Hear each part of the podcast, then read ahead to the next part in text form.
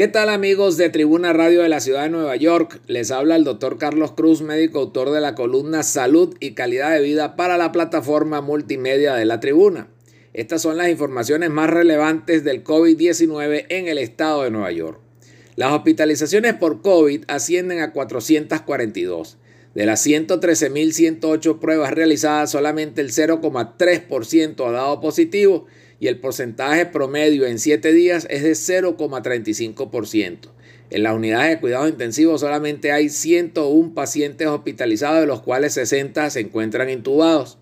El 71.3% de los neoyorquinos adultos han completado al menos una dosis de la vacuna, según lo informa el Centro de Control y Prevención de Enfermedades de los Estados Unidos. Durante las últimas horas se han administrado 56.547 dosis y hasta la fecha Nueva York ha administrado 20.759.365 dosis totales con el 63,5% de los adultos ya vacunados. El Estado proporcionará 25 millones de dólares en becas de cuidado infantil para trabajadores esenciales. Esto ocurre a partir del 23 de junio, o sea, la semana pasada. Estas becas son las primeras de una serie de nuevas inversiones para apoyar a las familias trabajadoras y a la industria del cuidado infantil a través de la ley CARES federal.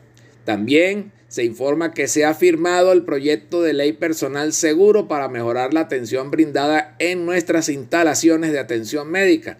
Esta ley dará a las enfermeras y al personal de las instalaciones de atención médica una voz más fuerte en sus hospitales y garantizará que estas instalaciones planifiquen en colaboración para el futuro. Y para cerrar, hay un cuidado infantil gratuito disponible para los padres y cuidadores que se vacunen.